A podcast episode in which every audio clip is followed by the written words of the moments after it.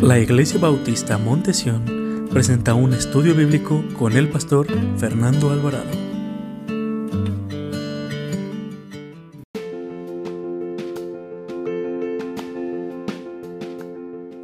El Anticristo, parte 2. Llamado el Anticristo y estaremos viendo la parte 2. Y vimos lo que significa este tan famoso personaje que nos enseña la Biblia. Y, iniciamos con el, no vaya ya, yo solo quiero leer, el, la primera carta de Juan, capítulo 2, versículo 18, dice la Biblia, hijitos, ya es el último tiempo, y según vosotros oísteis que el anticristo viene, así ahora han surgido muchos anticristos, porque esto conocemos que es el último tiempo. Y vimos en el estudio pasado, hermanos, lo que significa la palabra anticristo. ¿Por qué se le llama anticristo? Se le llama anticristo porque eh, es la palabra anti que está en contra de todo lo que se llama Dios. Es anticristo. Pero el evangelista Juan en sus cartas y el apóstol San Pablo eh, nos habla también de anticristos en, en singular. No está hablando de plural. Aquí Juan nos habla de singular y también nos habla de qué, hermanos, en plural, en tercera persona, del anticristo, del, dictador, el líder que eh, aparecerá en los últimos tiempos, pero también dice de los anticristos que han aparecido en los últimos tiempos, que han, han aparecido en la época moderna. Dijimos la semana pasada que se le puede llamar a alguien anticristo que ha estado en contra de todo lo que se llame Dios. Hemos visto que a través de la historia muchos eh, líderes políticos, eh, eh, líderes de poder se han levantado y los han catalogado como anticristos, como Hitler, que mató a, más de 6 millones de judíos, como Napoleón en su tiempo también se le llamó anticristo, al, rey de, España del siglo XVIII, que un hombre que apoyaba mucho a la Iglesia Católica con la, Inquisición y todas estas cosas que se hicieron durante el gobierno de la Iglesia Católica, de todo cómo expandía la Iglesia Católica. Y también se le han dicho a diferentes uh, ex, exmandatarios de diferentes partes del mundo, eh, expresidentes de los Estados Unidos, también se le ha catalogado eh, como anticristo. No voy a dar nombres de los, de los ah, presidentes pasados, expresidentes de los Estados Unidos. Pero ahora mismo están poniendo en la línea también a Vladimir Putin, el, dictador ruso, que también ya lo pusieron de, como anticristo. Pero mis amados hermanos, eh, como les vimos la semana pasada, hay muchas religiones, ah, hermanos, ya llegaron los niños. Hay muchas religiones también que también, sí, por aquí, pues, también los podemos catalogar como anticristos. Son aquellas religiones o sectas que no, no, no están a favor de la deidad de Jesucristo. ¿Alguien me puede decir una secta que duda de la deidad de Jesús, que sus enseñanzas son en contra los testigos de Jehová? ¿Alguien más? Los mormones. ¿Alguien más? Hay una nueva que se llama por ahí, hermanos, que es la Madre Tierra y no sé qué tanto, y la Madre Dios. Duda de la deidad de Jesucristo. Y también nos podemos poner en la niña de qué, hermanos, como lo pone Juan, en la niña de anticristos. Pero hay muchos rumores, hay muchas enseñanzas, pero lo que nos debe importar a nosotros, ¿qué es lo que enseña la Biblia acerca de este personaje? Porque sin duda la que nos da la Biblia nos da muchos detalles de lo que es anticristo. También vimos una pregunta que nos hacemos como iglesia de Cristo, es ¿cuándo aparecerá? Y lo podemos ver en la segunda carta de Tesalonicenses, capítulo 7, capítulo 2, versículos 7 y 8, de que nos habla la Biblia que cuando Jesús ascendió al cielo, en el Evangelio de Juan, capítulo 16, nos dice el Señor, nos promete la venida del Espíritu Santo. Y el Espíritu Santo es el que mora en el corazón de cada creyente, ¿verdad, mis amados? El, el, creyente, hermanos, es guiado, gobernado por el Espíritu de Dios. Y la iglesia de Cristo está, eh, tiene al Espíritu Santo. Y vemos que quien ahora está operando eh, para convencer de pecado al mundo, quien nos redarguye de nuestro pecado es llama el Espíritu de Dios, el Espíritu Santo. Y dice la Biblia en la primera carta de Corintios capítulo 3, es un recordatorio, ya, lo vimos la semana pasada, en la primera carta, de capítulo, primera carta a los Corintios, capítulo 3, versículo 16 y 17, nos, nos dice el apóstol San Pablo, hablando de la venida del inicuo, nos dice la palabra de Dios y de la segunda venida de Cristo, que un día será quitado, ¿quién hermanos? El Espíritu Santo. Será quitado el Espíritu Santo y aparecerá este personaje llamado el Anticristo, como lo relata eh, Apocalipsis capítulo 6, versículo 1 y 2 acerca de los cuatro jinetes del Apocalipsis, del jinete del caballo blanco. Y también nos relata el libro de Daniel capítulo 9, versículo 27. Hoy vamos a continuar con estas preguntas que nos hacemos constantemente como cristianos. ¿Cuál es la tercera pregunta que se hace la iglesia de Cristo, la iglesia moderna, la iglesia de Jesús en estos tiempos? ¿De qué nación, de dónde vendrá el anticristo? Porque es la pregunta que nos hacemos, ¿verdad? ¿Cuál será su origen? ¿Qué nacionalidad será? ¿De dónde aparecerá este hombre de inicuo, de pecado? Esta bestia, ¿cuándo se va a revelar? ¿Pero de qué ciudad? ¿Dónde será su nacimiento? ¿O qué nacionalidad será el anticristo? Y hermanos, si debemos de recordar algo eh, con respecto a lo que se habla del anticristo hoy en día, porque hoy en día hay muchas opiniones acerca de la nacionalidad de este hombre de pecado. Se dice que va a ser eh, alemán, se dice que va a ser de diferentes, que va a ser la antigua Babilonia que va a resurgir. Y, pero ¿qué es lo que enseña la palabra de Dios acerca del, del aparecimiento de este anticristo? La Biblia nos da luz en sus versículos preciosos que da la palabra de Dios sobre la nacionalidad pero no nos lo confirman, hermanos. Dios nos deja ver más o menos cuál será la nacionalidad o de qué imperio o de qué región eh, nacerá o saldrá el anticristo. ¿Por qué cree, hermanos, que Dios no nos da tanto luz acerca de la nacionalidad, así como dijo de Cristo que iba a nacer en la ciudad de Belén y que iba a ser del linaje del rey David? ¿Por qué piensa usted que Dios no nos da tanta luz acerca del hombre de pecado? ¿Cuál será su nacionalidad? ¿O de qué origen eh, saldrá este hombre. ¿Sabe por qué, hermanos? Porque muchas veces estamos más interesados en el anticristo, hermanos, que en el Hijo de Dios, que de Cristo, hermanos. Estamos más interesados por saber las señales, que la Biblia nos enseña las señales que estamos en los últimos tiempos. Y es cuando más la iglesia de Cristo se debe arrepentir y hacer las cosas de Dios. Pero la Biblia nos, da, nos enseña luz acerca del, del lugar más o menos del linaje que será este hombre de pecado. Por lo que podemos ver, hermanos, eh, a través de la historia del mundo, hermanos, vemos cómo ha habido cambios geográficos y demográficos a través de la historia del, ser humano. Antes, cuando se regía por imperios, se regía por reinos, eh, se avanzaba a diferentes reinos, ¿verdad, hermanos? acá, hermanos, no, no, no, no, no, no, este, no, quiten su mirada. Acá, por favor. Este, eh, podemos ver que en el imperio babilónico, hermanos, abarcaba muchas ciudades, ¿verdad? Muchas ciudades. El imperio persa abarcaba muchas ciudades, muchas regiones. El, imperio eh, romano también abarcaba muchas, muchas regiones, ¿verdad, mis amados hermanos? Y, pero a través de la historia hemos visto cambios geográficos y demográficos. Y hemos visto cómo ha evolucionado la historia del mundo.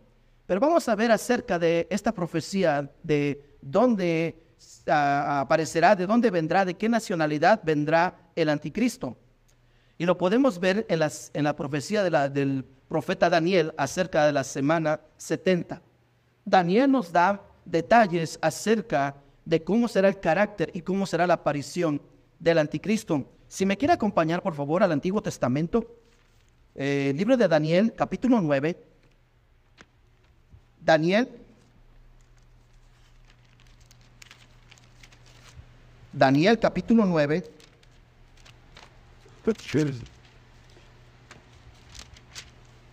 Ahora porque con el aire me lo avienta todo para. Ya ando en los salmos yo, hermano. Daniel 9, 26. ¿Están ahí? Y es lo que dice la Biblia, ya el hermano oró. Vamos a leer lo que dice la palabra acerca de la profecía de dónde será eh, o de qué nacionalidad será el anticristo. Dice, y después de las 72 semanas se quitará la vida al, ¿quién hermanos? Mesías. mas no por sí. Y el pueblo de un príncipe que ha de venir destruirá la ciudad y el santuario, y su fin será como inundación, y hasta el fin de la guerra durará, ah, durarán las devastaciones. Se nos dice que en las 72 semanas el Mesías se le quitará la vida. Nos está hablando, hermanos, de Jesucristo. ¿En qué época apareció Jesús, hermanos? Cuando Él nació, cuando Él creció, cuando fue a los 12 años de edad al templo de Jerusalén que se le perdió a sus padres.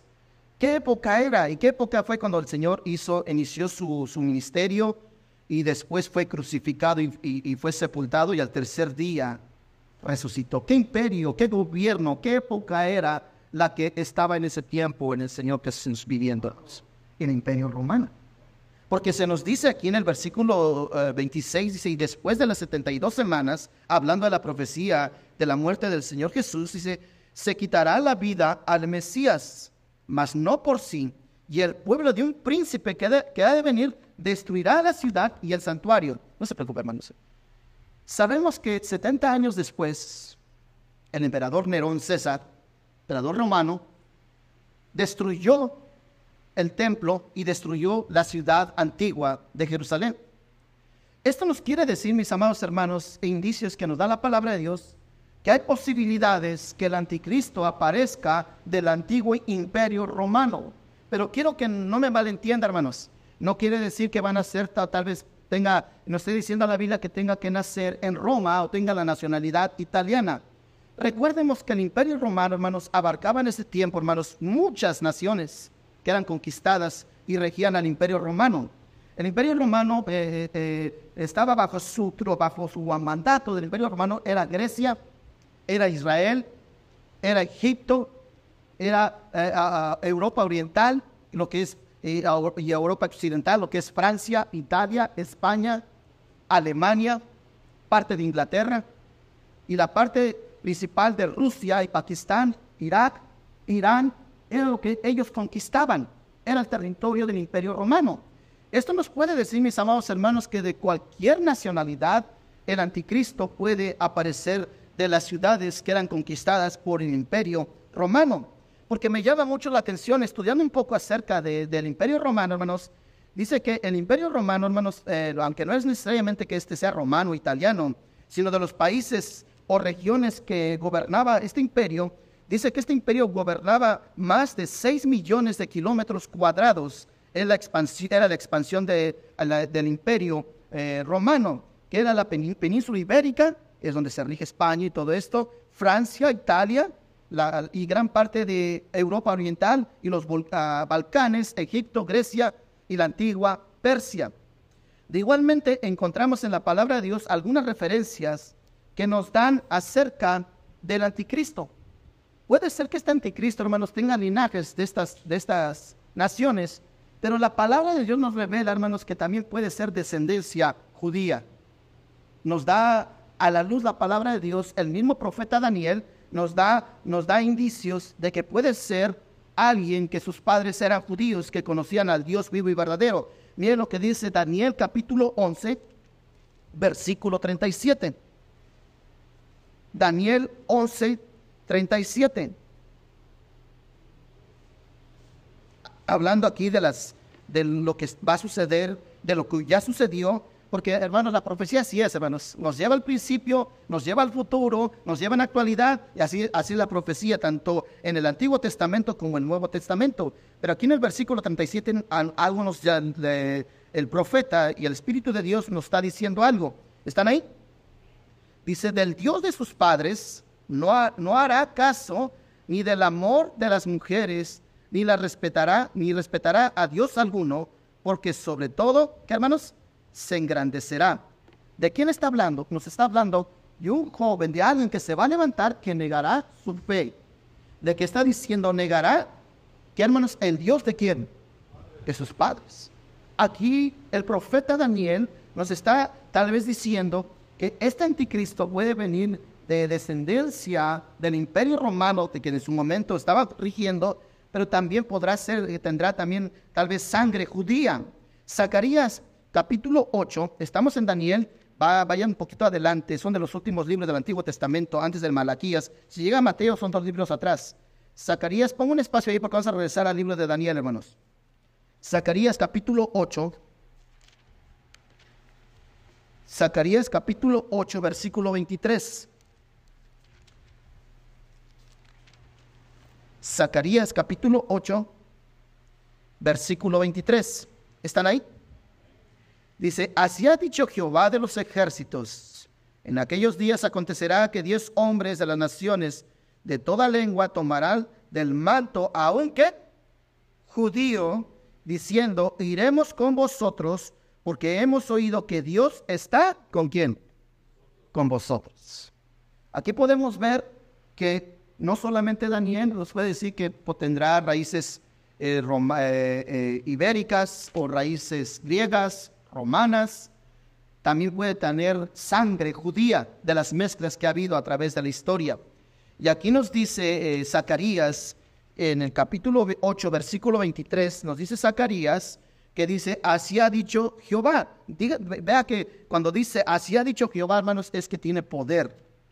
Quien lo dice, hermanos, es Dios. Dice, así, ah, así ha dicho Jehová de los ejércitos. En aquellos días acontecerá que diez hombres de las naciones, nos está hablando hermanos de diez príncipes de estas naciones o gobernantes, de toda lengua, no importa si hablan inglés, español, portugués, se tomarán del manto a un judío diciendo iremos con, iremos con vosotros porque hemos oído que Dios está con vosotros. O sea que diez príncipes de diferentes nacionalidades, no importa la lengua, se levantarán y se unirán al anticristo, hermanos. Y harán alianzas, pacto con el anticristo y formarán la nueva alianza, el nuevo orden mundial que está a punto de salir, hermanos, el nuevo orden mundial que regirá a las naciones del mundo, en el cual aparecerá este hombre de pecado y regirá con su ley y regirá con su poder económico, con su poder político y militar, regirá las naciones del mundo. Por eso nos dice que diez naciones en la actualidad, hermanos, sabemos que eh, Europa está unificada. Aunque Inglaterra se salió, hermanos, otra vez ya quieren regresar, otra vez al, cuadro de los 10 países de Europa. Saben que hay un, parlamento europeo, ¿verdad? Y era por 10 naciones. En el 2020 eh, se llevó un plebiscito, un voto, donde los ingleses, Gran Bretaña, con todos sus territorios están unificados a Inglaterra, hermanos, se separaron porque el pueblo votó que no quería estar más con, eh, con este círculo de europeos y se independizaron. Ahora ya están considerando con el nuevo ministro, primer ministro de Inglaterra, regresar otra vez a, a ser parte de esta convención o de este grupo de 10 naciones poderosas en Europa. Pero aquí se nos dice que son 10, 10 hermanos, 10 países que se unirán, 10 naciones que se unirán y posiblemente el anticristo tenga sangre judía y posiblemente sea mezcla de, de, otras razas en la cual se levantará. También podemos ver, hermanos, que este anticristo tendrá características, porque es lo que queremos saber, ¿verdad? ¿Qué características tendrá este ser, este, este personaje que, que va, va a aparecer? Regresemos, por favor, a Daniel capítulo 8, libros atrás. Daniel capítulo 8, versículo 19, versículo 20. Daniel capítulo 8, versículo 19 y versículo 20. ¿Qué características tendrá este, este inicuo, este hombre de pecado, el hombre de perdición? ¿Están todos ahí? Miren lo que dice la palabra en Daniel capítulo 8, versículo 19 al versículo 20. Dice Dios en su palabra. Y dijo, he aquí yo te enseñaré lo que ha de venir al fin de la ira. Porque eso es, porque eso es para el tiempo de cuánto, hermanos? Del fin. Versículo 20. En cuanto al carnero que vistes, que tenía dos cuernos, estos son los reyes de Media y Persa, hermanos. Y aquí hay mucha mucha enseñanza, mis amados hermanos. Mucha enseñanza que nos da la palabra de Dios. Este hombre, hermanos, nos dice que tendrá mucha influencia sobre las naciones, sobre los pueblos de todas las lenguas alrededor del mundo. y va a persuadir a la gente, hermanos, que le crea con sus enseñanzas, con sus blasfemias, con sus prodigios, con sus señales, que él dirá que será el Mesías prometido, hermanos. Este hombre va a persuadir, nos habla de dos, de dos, este, ah, dos reinos de la antigüedad. Nos habla de dos reinos que, que ya, ya desaparecieron. Nos habla de, de los persas y de los medo-persas. Los medo, hermanos, fueron los que eh, conquistaron y también eh, debilitaron y destruyeron al reino babilónico. Después aparecieron los medo o medio, así se les dice ahora, y tomaron las regiones que tenía Babilonia, que tenía conquistado Babilonia en su tiempo. Luego se levantó otro imperio, hermanos, el, el, imperio persa, quien fue quien conquistó, hermanos, y derribó al imperio medo.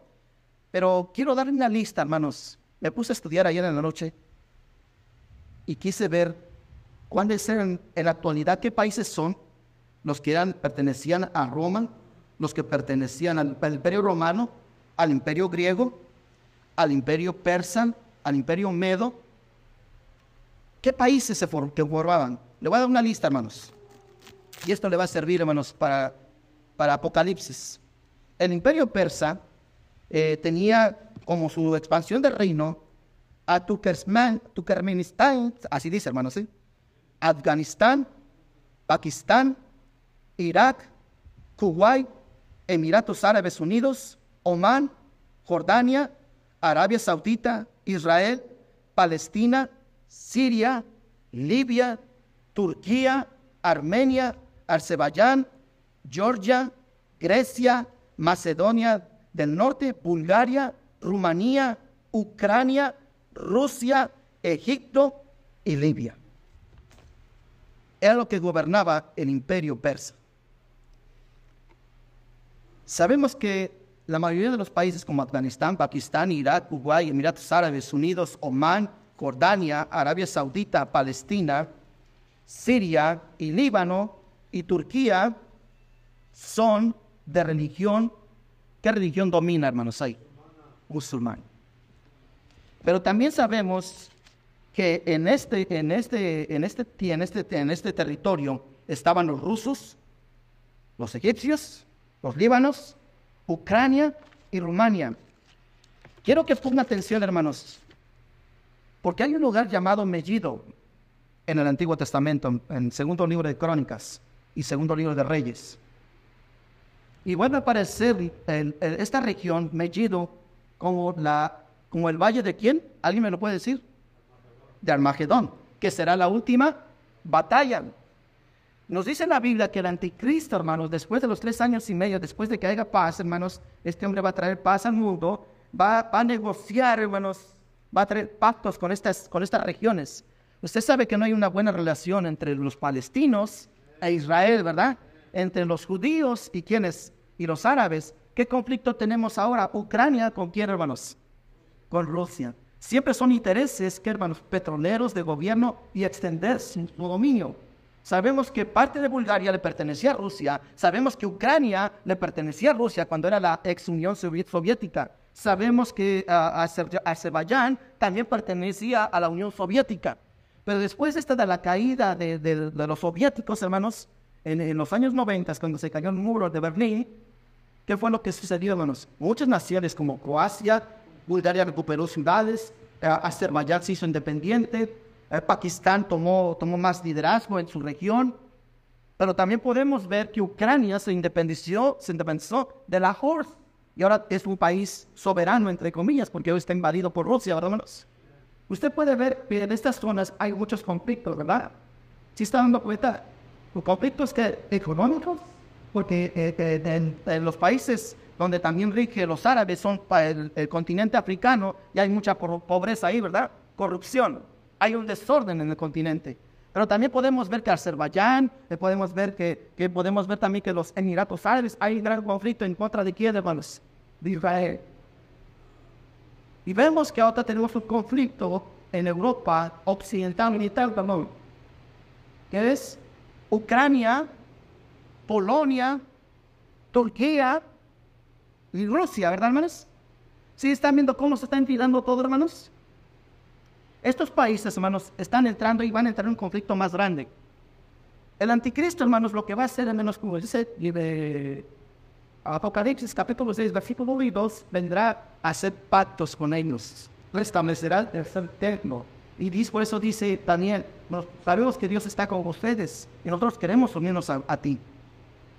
Hermanos, en la, en la guerra del Magedón, hermanos, todos estos países se alinearán para quien, contra quién cree que van, hermanos. Contra Israel. ¿Y dónde cree que va a ser la batalla? En Mechito. En el Armagedón, en la batalla de Armagedón. Pero quiero que entiendan, hermanos, cómo este anticristo, hermanos, estos conflictos que estamos viendo hoy, que no es de hoy, hermanos, cuántos tiene siglos estos, estos conflictos, ¿verdad? Tiene eh, siglos estos conflictos, hermanos. Vemos que el anticristo, hermanos, va a persuadir, va a tener la capacidad de persuadir a estas naciones. Y también sabe que va a ser este anticristo, hermanos, hará uso del ocultismo y lo satánico. Daniel capítulo 8, estamos en el 8, versículo 23. 8, 23.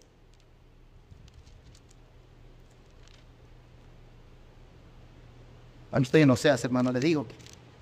Daniel 8, 23. ¿Están ahí? Al fin del reinado de estos, cuando los transgresores llegan al colmo, se levantará un rey altivo de rostro y teniendo, ¿qué hermanos? Y entendido de enigmas. Nos habla de que este hombre, hermanos, va a meter su ocultismo, pero todo vendrá de parte de Satanás. Capítulo 11, versículo 37 del libro de Daniel. Capítulo 11, versículo 37. ¿Están ahí? Dice la Biblia, del Dios de sus padres no hará caso, ni de la muerte de las mujeres, ni respetará a Dios alguno. Fíjese, porque sobre todo se engrandecerá. Versículo 38. Versículo 38 dice la palabra, mas honrará en su lugar al Dios de las fortalezas, Dios que sus padres no conocieron, lo honrará con oro y plata, con piedras preciosas y con cosas de gran precio. Versículo 39. Con un Dios ajeno se hará de las fortalezas más eh, inexpugnables y colmará de hombres a los que le reconozcan y por precio repartirá, ¿qué? La tierra. Fíjese cómo este anticristo, hermanos, hará lo mismo que el rey de Babilonia. ¿Qué fue lo que hizo el rey de Babilonia, hermanos, en los tiempos de Daniel y los otros tres jóvenes, hermanos? Eran cuatro jóvenes, ¿verdad, Que fueron echados al horno de fuego. ¿Y por qué fueron echados al horno de fuego estos varones? Porque no adoraron la estatua del rey de Babilonia. Y eso es lo que hará el anticristo, mis amados hermanos. Daniel cuando estaba escribiendo esto, hermanos, él interpretaba, porque él ya vivía, había vivido eso, de que el anticristo aparecerá, hermanos, y hará que a todos le adoren, que le rindan culto. Y eso es lo que estaba haciendo Nabucodonosor, el rey de Babilonia, ¿no, hermanos? Que se le rindiera culto, que cuando pasaran imágenes del rey de Babilonia, todos tenían que hincarse, doblegarse delante de, la imagen. La Biblia nos dice en el libro de Apocalipsis que todos se doblegarán ante la bestia, hermanos? Ante la bestia y ante su falso profeta y ante Satanás, porque eh, será un, poder, hermanos, satánico que querrá imponer adoración. Y recuerden, hermanos, que Satanás siempre ha buscado la adoración. Al mismo Señor Jesucristo, ¿no lo tentó con eso, hermanos? ¿No lo tentó con eso, hermanos? Si te postrares y me adorares, estaré todos los reinos. ¿No le dijo Satanás así en el desierto, hermanos? ¿Y qué le contestó Cristo? Solamente al Señor tu Dios, ¿qué? Solamente Él recibe la adoración, hermanos. Solamente Cristo recibe la adoración. Nuestro Dios el único que recibe la adoración. Pero este hombre no solamente tendrá, eh, eh, tendrá eh, persuadir a las demás naciones del mundo, hará pactos con ellos, traerá paz en estas, en naciones, se filarán para la guerra de Armagedón, pero también tendrá, hermanos, tendrá poder para regir al mundo. ¿Y cuáles son esos poderes con los cuales regirá el anticristo? Son tres poderes, hermanos, que en la actualidad lo tenemos. Pero este hombre, hermanos, eh, ahorita lo podemos ver en los países, pero un dictador, hermanos, acapara todo, ¿verdad? Acapara todo. Y quiere juntar siempre a las naciones para ser el número uno. Vamos a ver qué poderes tenía este anticristo. ¿Sabe qué poderes ejercerá su gobierno y este dictador, este, este personaje de pecado? El mismo que rigió el imperio romano Apocalipsis capítulo 13, es cierto, hermanos. Ap- Apocalipsis capítulo 13. Versículo 7. Ap- 13. Apocalipsis capítulo 13. Versículo 7. Aquí nos habla de las dos bestias y aquí nos habla del gobierno que se establecerá en los últimos tiempos. El último libro de la Biblia, Apocalipsis capítulo 13, versículo 7, dice, y se le permitió hacer guerra contra los santos y vencerlos. Y también se le dio, fíjese, autoridad sobre to- toda tribu, pueblo, lengua y nación. ¿De qué nos está hablando esto? De que este hombre, hermanos, tendrá poder político que regirá a todas las naciones, no importa la lengua, no importa el color de piel, él regirá su poder político, pero también regirá su poder religioso. Apocalipsis capítulo 13, ahí mismo versículo ah, 12. 12, versículo 12. ¿Están ahí? Dice, ¿qué otra autoridad se le da a, este anticristo? Dice, y ejerce toda la autoridad de la primera bestia en presencia de ella y, y hace que la tierra y los moradores de ella adoren a la primera bestia cuya herida mortal fue sanada. ¿De qué nos habla? Ya nos habló del poder político. ¿Y qué nos habla ahorita? Poder religioso. Hermanos, sí sabe, hermanos, que nosotros como bautistas creemos que la iglesia y el Estado tienen que estar separados, hermanos. Una esfera es la iglesia y otra esfera es el gobierno civil. La iglesia no tiene nada que hacer en las cosas políticas, hermano. Ni, la- ni los políticos no tienen nada que hacer en los púlpitos de las iglesias, hermanos. Debe haber una separación, ¿verdad, hermanos? ¿Y qué es lo que hacen los dictadores? Juntar a los dos poderes, ¿verdad? El religioso y el político. Y eso es lo que hará este, esta, esta imagen. ¿Sabe que hay otro personaje en el Antiguo Testamento, hermanos, que la Biblia nos da exactamente? Nos da claro cómo, cómo, cómo se va juntando todo. Pongo un espacio en el en capítulo 13, acompáñame al libro de Génesis, capítulo 11. Génesis, capítulo 11. Un hombre llamado Rin- Rinrod, que nos dice la, la palabra de Dios que fue el primer hombre poderoso en toda la tierra. Fue el primer hombre que tenía dos, dos naciones juntas con él. Capítulo 11, versículo 1. ¿Están ahí? Dice, tenía entonces toda la tierra una sola lengua y unas mismas palabras. Y aconteció que cuando salieron del oriente y hallaron una llanura en la tierra de Sinar, y se establecieron allí. Y se dijeron unos a otros, vamos y hagamos ladrillo, y cosámoslos con fuego, y les sirvió de ladrillo en lugar de piedra y asfalto en lugar de mezcla. Quiero que paremos ahí, hermanos. Si usted ve atrás, después de que vino la destrucción del diluvio, Dios bendice a, Noé y a su familia. ¿Y cuál es la orden que da Dios a Noé, hermanos, y a sus hijos? Llenar, fructificar toda la tierra, hermanos. Llenar toda la tierra. O sea, que no solamente se quedaran en un solo lugar, ¿verdad? Que tenían que hacerse porque de la descendencia de Noé iban a, salir reinos y naciones, ¿verdad, hermanos? ¿Sí me están entendiendo, hermanos? ¿Y qué es lo que está pidiendo Nimrod, los eh, eh, Babel, que después es el inicio de Babilonia, hermanos?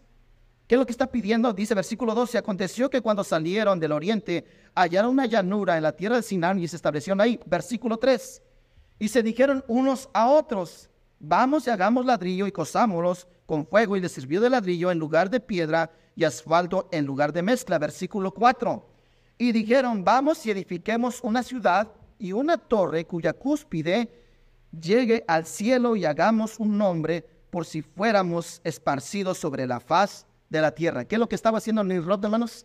Estaba juntando a los habitantes de ese tiempo. ¿Y qué es lo que va a hacer el anticristo, hermanos? Va a unificar naciones, ¿verdad? Para ir en contra de Dios. Eh, ¿En dónde me quedé, hermanos? Ah, versículo 5. Ah, versículo 4 otra vez. Y, y- dijeron, vamos y edificamos una ciudad, una torre cuya cúspide llega al cielo y hagamos un nombre por si fuéramos esparcidos sobre la faz de la tierra. Y fíjese, hermanos, ¿qué pasó? Versículo 5. Y descendió Jehová para ver la ciudad y la torre que edificaban los hijos de los hombres. Y digo Jehová, y aquí el pueblo es un, y todos estos un solo lenguaje. Ya han comenzado la obra y nada les hará destruir, desistir ahora de, la, de, lo, que han, de lo que han pensado hacer. Ahora pues descendamos y confundamos ahí su lengua para que ninguno entienda el habla de su compañero. Así los esparció Jehová desde ahí sobre la faz de toda la tierra y dejaron de edificar la ciudad.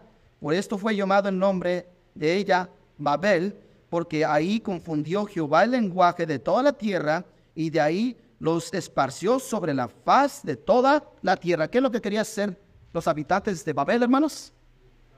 Unificarse, dice, porque no queremos ser esparcidos y que solamente haya un hombre que nos gobierne, un solo gobierno. Estaba, hermano, ¿sabe qué significa la cúspide, Max? Una pirámide. Control en lo que sentí. Significa, la pirámide significa control. Que una sola persona, los tres puntos, los va a regir, una sola persona. Y es lo que quería hacer Nimrod.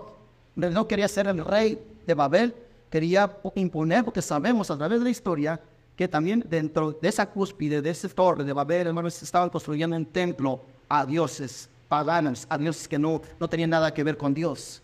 Y vemos que él quería instituir un gobierno. ¿Y qué fue lo que hizo Dios? Descendamos y paremos. ¿Y qué fue lo que hizo Dios? Hizo la voluntad de Dios, ¿cierto no, hermanos? Porque dice que confundió la lengua de todos y se esparcieron por toda la tierra. Regresemos, hermanos, Apocalipsis. Ya vimos que este hombre, hermanos, tendrá poder político, poder religioso, y habrá algo más que nos está afectando hoy en día en sus bolsillos, hermanos. ¿Cuál cree que sea? Poder económico. Apocalipsis capítulo 13. Ya voy a acabar, hermanos. Y yo creo que está ahí, lo voy a parar, hermanos. Apocalipsis capítulo 13, versículo 16. ¿Están ahí? Eh, me esperan, hermanos, que me, me voy el ventilador. Me, me voy el, el, Apocalipsis capítulo 13, versículo 16 y 17. Mire lo que dice la palabra. Ya vimos que va a tener poder político, por religioso y también tendrá poder económico. 16, 17 dice, y así que a todos pequeños y grandes, ricos y pobres, libres y esclavos, se les pusiese una marca en la mano derecha o en la frente, y ninguno pudiese comprar ni vender, sino el que tuviese la marca o el nombre de quién? De la bestia o el número de su nombre.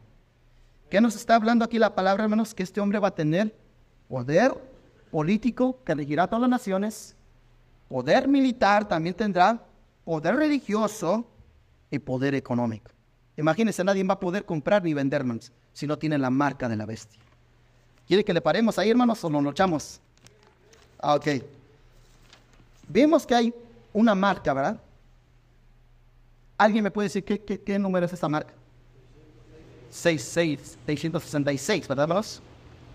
Y los que no tengan esta marca en la mano derecha o en la frente de la marca de la bestia, dice que nadie podrá vender ni comprar. O sea que este líder, este dictador va a controlar, hermanos, la economía del mundo. Como después de que las tres años y medio que traerá paz este falso Cristo, hermanos, se levantará guerra, se levantará reino contra reino y nación contra nación. Y después de la guerra, hermanos, hay, ¿qué hermanos?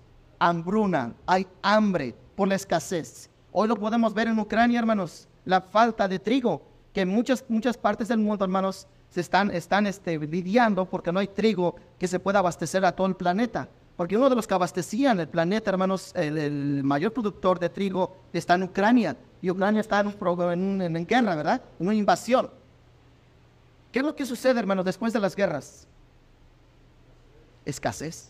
Medicamentos, hospitales, comida, pero se nos dice que va a traer, hermanos, una marca.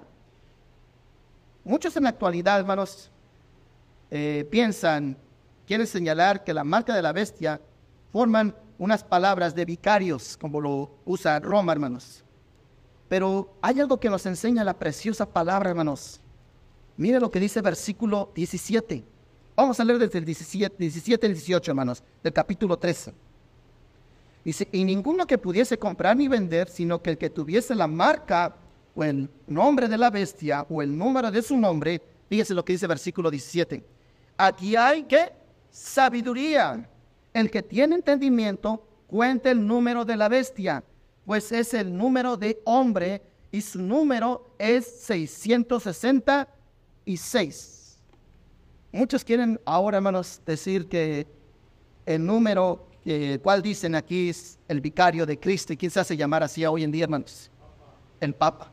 Muchos dicen que este puede ser el número que, que relaciona a Juan con un Papa de Roma. Pero quiero que le diga una cosa, hermanos. No es así. Porque en qué época, hermanos, escribió Juan cuando estaba exiliado en la isla de Patmos, encarcelado, hermanos. No había papas, hermanos. No existía la iglesia católica. Era la iglesia de Cristo, hermanos. Y los apóstoles que estaban muriendo y estaban dejando a Timoteo, estaban dejando a Titos, a Filimones, para que ellos continuaran la obra. La obra se estaba esparciendo por toda Europa, ¿cierto, no, hermanos? Entonces no quiere decir que era un papa. Lo que aquí nos representa, hermanos, son valores y letras que son eh, resultados del alfabeto hebreo, hermanos. Porque Juan es judío, ¿verdad? Juan es judío. Y él saca esta conclusión, por eso dice, aquí hay sabiduría. Y el que tiene entendimiento cuenta el número de la bestia. Y en ese tiempo, hermanos, el gobierno que imperaba, quien gobernaba, era Nerón, César, el imperio romano. Esto nos quiere decir que Juan, hermanos, hace sumar los valores de las letras del nombre del emperador de su momento. Y esto marcaba 666 su geometría o la gramática de la, de la palabra hebrea. Es decir, que la asignación de los valores y las letras del orden alfabético.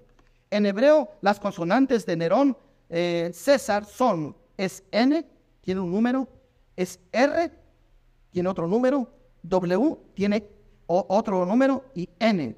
Estas palabras en hebreo conjugan la palabra Nerón. Y después eran otras, otras palabras, Q de queso, S y R. Y estas palabras conjugaban la palabra o el nombre César. Entonces, si usted junta este número, eh, le suman que el nombre de Nerón es 306 y el nombre de César 360. ¿Qué nos quiere decir, hermano? Si usted suma 306 y 360, ¿cuál es el resultado? 666. Y esto quiere decir la marca del hombre, hermanos. ¿En qué día Dios creó al hombre, hermanos? En el día sexto. Y en el día siete, ¿qué pasó, hermanos? Dios descansó. Esto nos habla del hombre, hermanos, y su imperio, del 666. Es decir, que el nombre de la bestia, hermanos, nos confirma que el anticristo, hermanos, va a representar al antiguo imperio romano de aquella época. Pero ahora tendrá más poder del mismo Satanás. Pero este hombre, hermanos, este hombre será vencido, hermanos.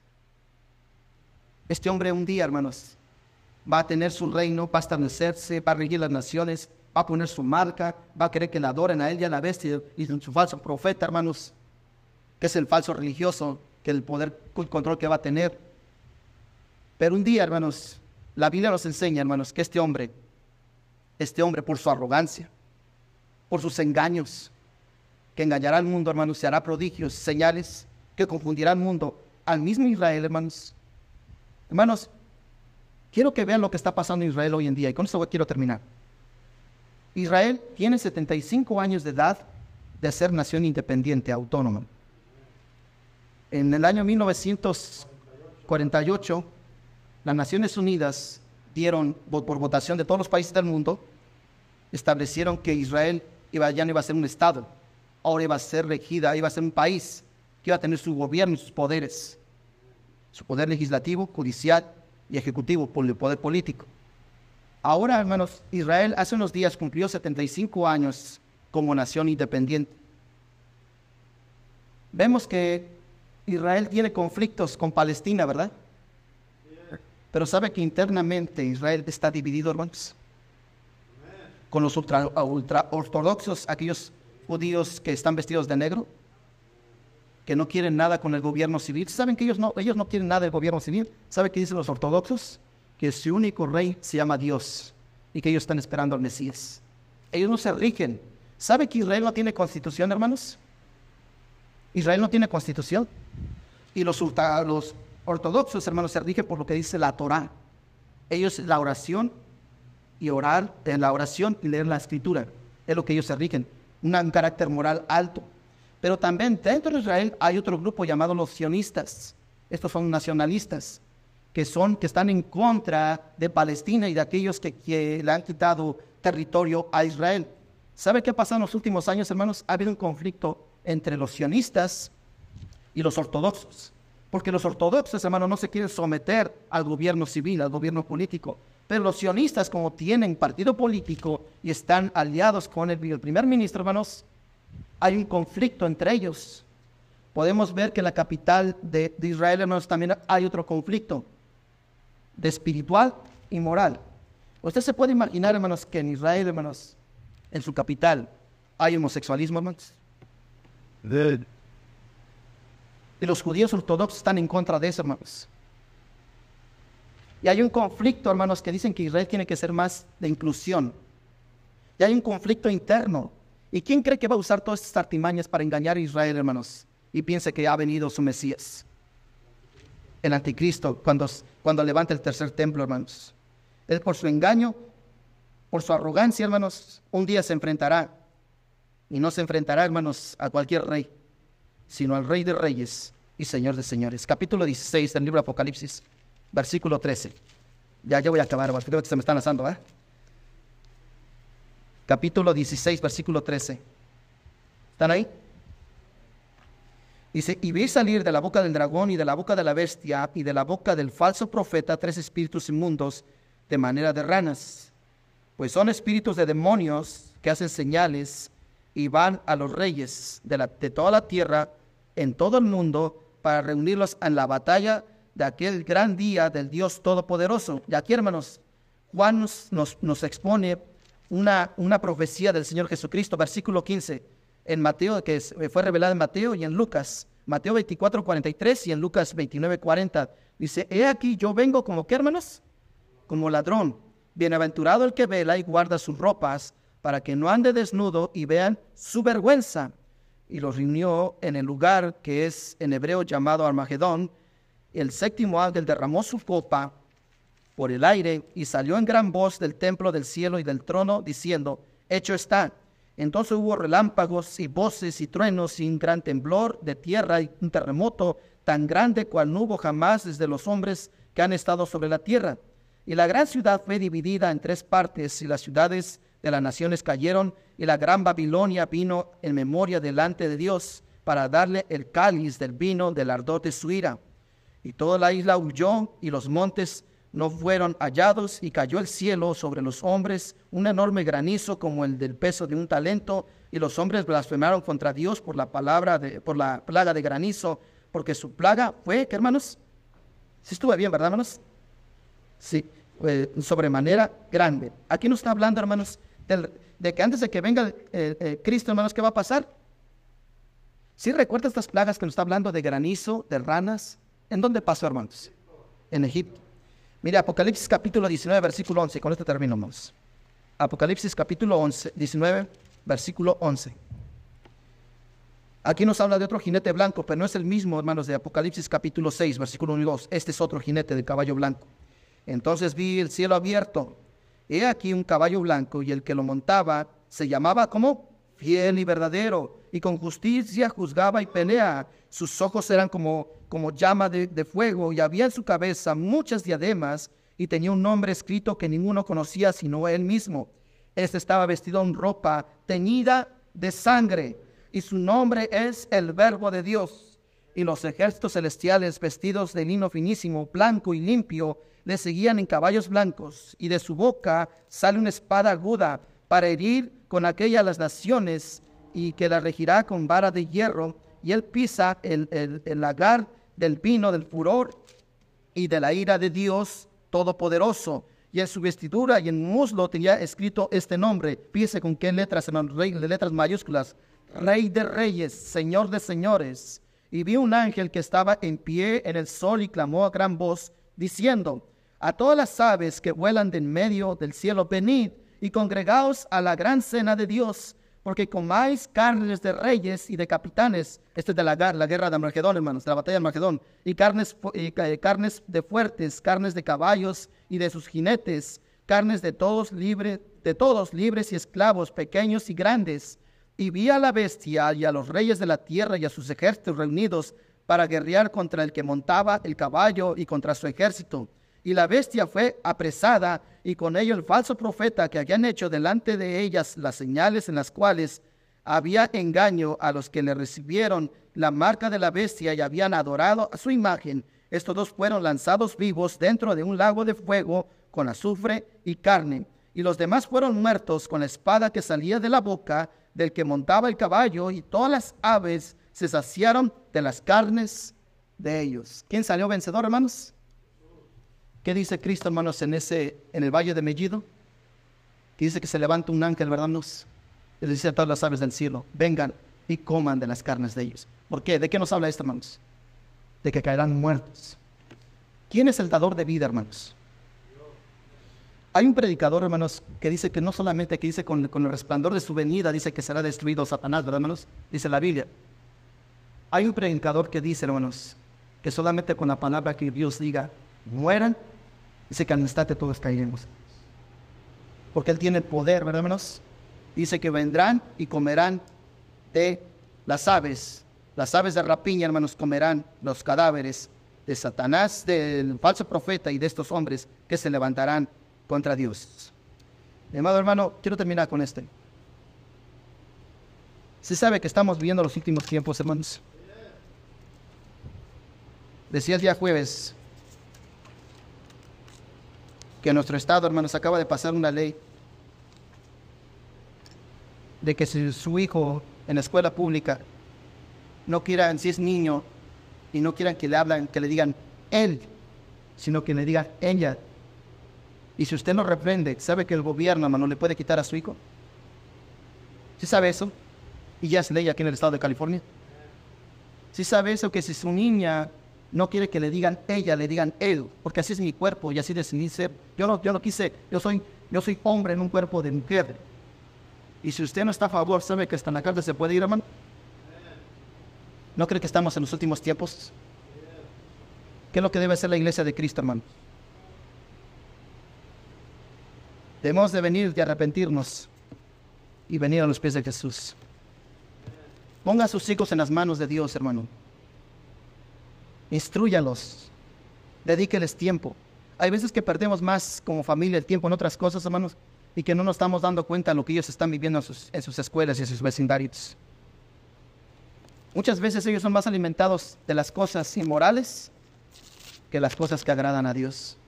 Y muchas veces, ¿sabe quién tiene la culpa? Nosotros porque no le damos la importancia a aquel que dio su vida por nosotros, al Rey de Reyes y Señor de Señores. Si usted ama a su familia, ama a este país y ama a las almas perdidas, venga a Cristo. Vamos a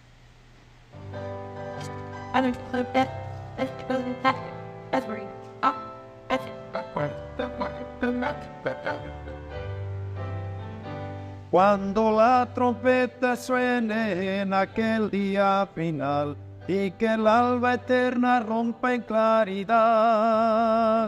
Cuando las naciones salvas a su patria lleguen ya, y que sea pasada lista y he de estar. Cuando allá se pase lista, cuando allá se pase lista, cuando allá se pase lista. A mi nombre yo feliz responderé. En aquel día sin nieblas en que muerte ya no habrá, y su gloria el Salvador impartirá. Cuando los llamados entren a su celestial hogar, y que sea pasada lista y he de estar cuando allá se pase cuando allá se pase lista, cuando allá se pase lista. A mi nombre yo feliz responderé. Trabajad por el Maestro desde el alba al vislumbrar Siempre hablemos de su amor y fiel bondad. Cuando todo aquí fenezca y nuestra obra se sella, y que sea pasada lista y de estar. Cuando allá se pase lista, cuando allá se pase lista, cuando allá se pase lista. A mi nombre yo feliz responderé. Gloria a Dios. Amén. Ah, tuyo soy Jesús. Gloria al Señor. Amén. Tuyo soy Jesús.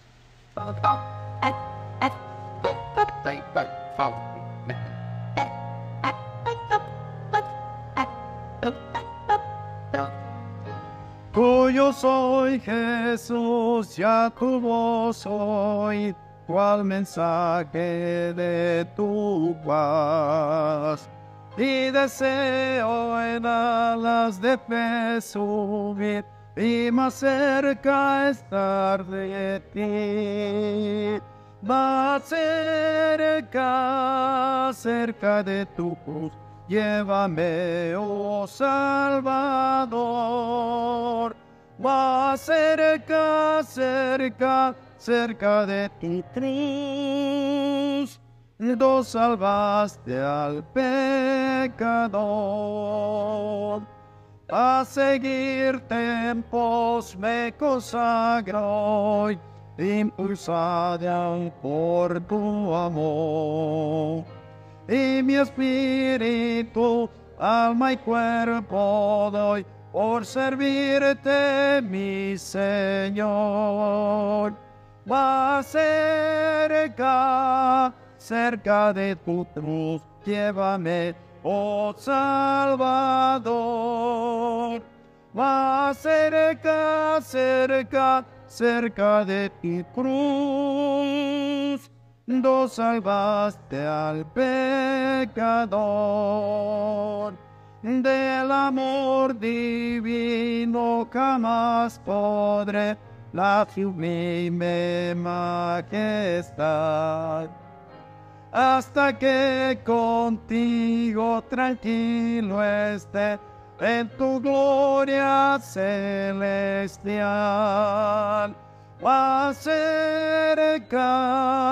Cerca de tu cruz, llévame, oh Salvador. Más cerca, cerca, cerca de tu cruz tú salvaste al pecador. Gloria a Dios, pueden sentarse, amados.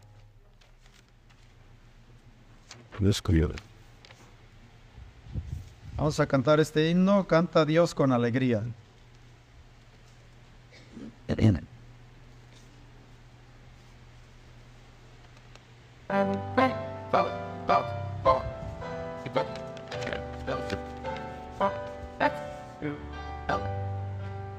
Canta Dios con alegría el mensaje del Señor, de la verdadera vida que nos da con tanto amor.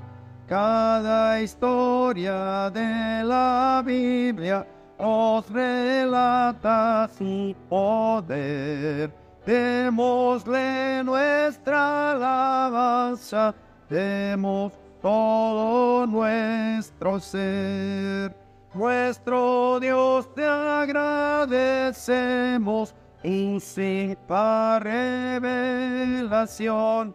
Prometemos ser testigos a nuestra generación tu evangelio anunciaremos a la inmensa humanidad. Tu palabra llevaremos al hacer tu voluntad. Cristo nos dejó un mandato en su hora de triunfar y nos pide todavía ir al mundo y predicar que los hombres todos sepan de Jesús y su bondad, que su amor sincero y puro quiere darles libertad. Amén. Gloria a Dios. Buenas tardes, hermanos, ¿cómo están? Bienvenidos. No los voy a entretener mucho, muy rápido, hermanos. Bueno, antes que nada, quiero dar la bienvenida con ustedes a la Iglesia Bautista Montesión. Sean bienvenidos a nuestra iglesia. Este tarde caluroso. Esperamos que la próxima semana ir mejorando más el clima, hermanos. No quiero que se me desvayen y tampoco quiero que sea una excusa para que no vengan a la iglesia. Amén. No dijeron muchos amenes. Hermanos, eh, de Jesús venimos a, a, en Dios. Eh, quiero invitarles el próximo jueves a las 7 de la noche a nuestro estudio bíblico en el cual estamos estudiando las fortalezas del cristiano o cómo tener victoria en nuestra vida cristiana. Esta semana vimos cómo tener victoria por medio del mal carácter y vamos a ver la oración, nuestra relación con Dios, el leer la palabra de Dios, la importancia que debe haber en nuestros hogares, en nuestra vida espiritual. y también nos invitamos el día sábado a la, a la una, a, las nueve y media, estamos saliendo este, a ganar almas. Hermanos, eh, les quiero aquí hacer este, un énfasis. Si usted puede, venga, hermano, venga. Si no puede, podemos salir otro día Hermano, hay mucha gente que ayer estábamos ganando almas, alguien dijo por ahí que se le entregó un tratado y dijo en forma de burla, no lo tomo mal, sino mi corazón me, me duele, hermanos, de ver a las personas que dicen, yo no tengo tiempo para eso ahorita. Hermanos, imagínense cuando tengamos que entregar nuestras, dice que al instante que morimos, vamos a delante de la presencia de Dios. Imagínense que Dios nos dijera eso, yo no tengo tiempo para atenderte, ve al infierno hermanos, y, y, duele en el corazón de que gente rechaza al Señor Jesucristo. Y yo les invito a que oren y vengan, hagan todo lo posible, especialmente los sábados. Hay otro día en el cual se pueden ir a, ganar almas, a, invitar gente a la iglesia y, sobre todo eh, predicar el Evangelio de Cristo. También los invitamos a la una de la tarde a nuestra escuela bíblica. Estamos estudiando las profecías de los últimos tiempos. Si usted está interesado en la profecía, este, venga, sigamos estudiando en el libro de Zacarías, Daniel y Jeremías, y también este, las epístolas de Pablo, tesalonicenses, las cartas de Juan y el libro de Apocalipsis, claro. Y estaremos estudiando las últimas estas semanas acerca de eso. Bueno, vamos a tener una lectura bíblica y después un último canto y después el mensaje de la palabra.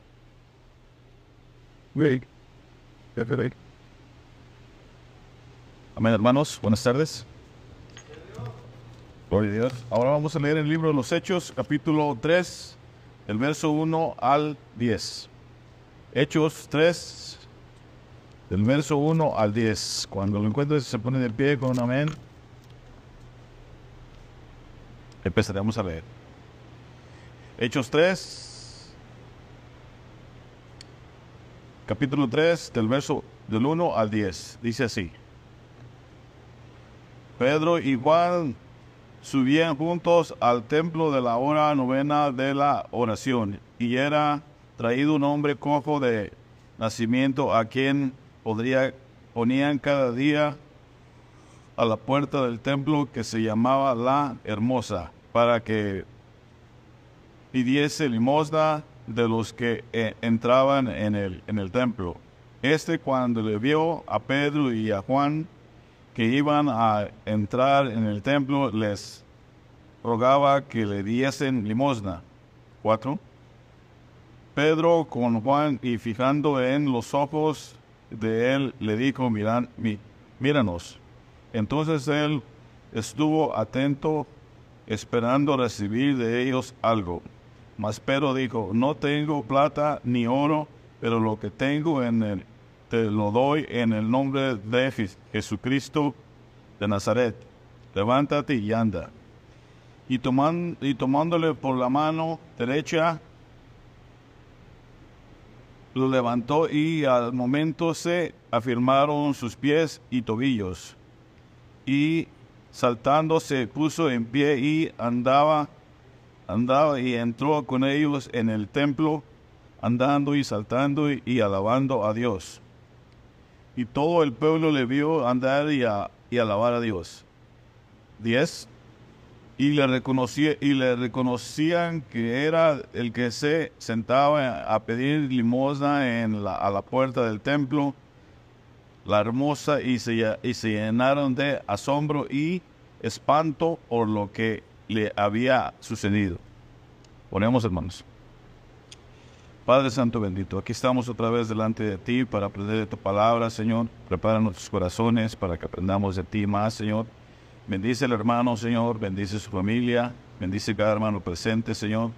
Cura, Señor, los enfermos, Señor. a todo aquel que tenga cualquier enfermedad, Señor, acá, física, Señor, te ruego que tú les le pongas en manos de un buen doctor o que tú directamente hagas la, hagas la obra, Señor. Señor, gracias, Señor, en este día. Bendecimos y te damos la honra y la gloria. En el nombre de Jesucristo. Gracias, hermano. Amén. Se puede sentar, hermano.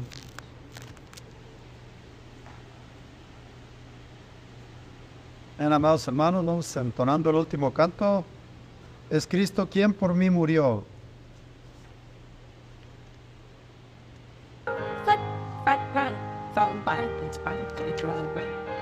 this night. And I don't, like...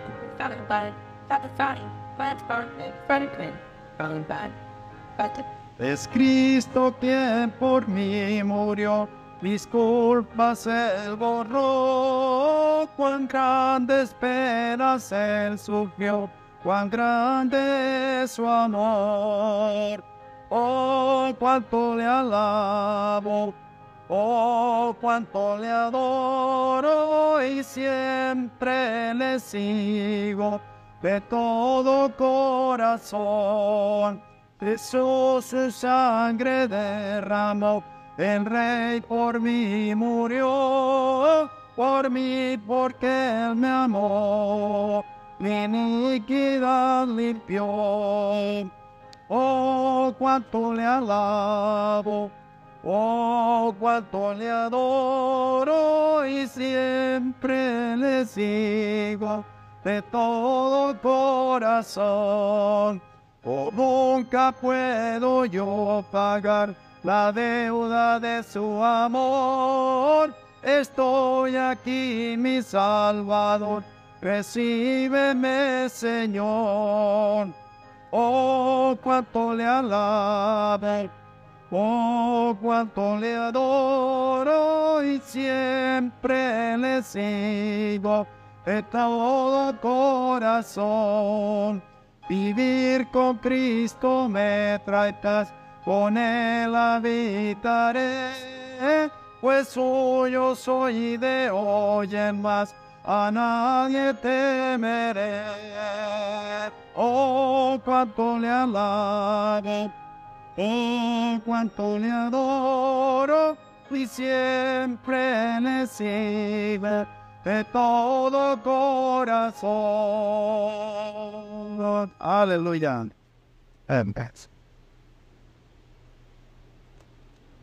Gracias, hermano, por ese canto. Te damos gracias en nombre de Jesucristo. Amén. Ha concluido el estudio bíblico del pastor Fernando Alvarado. Gracias por escucharnos y hasta la próxima.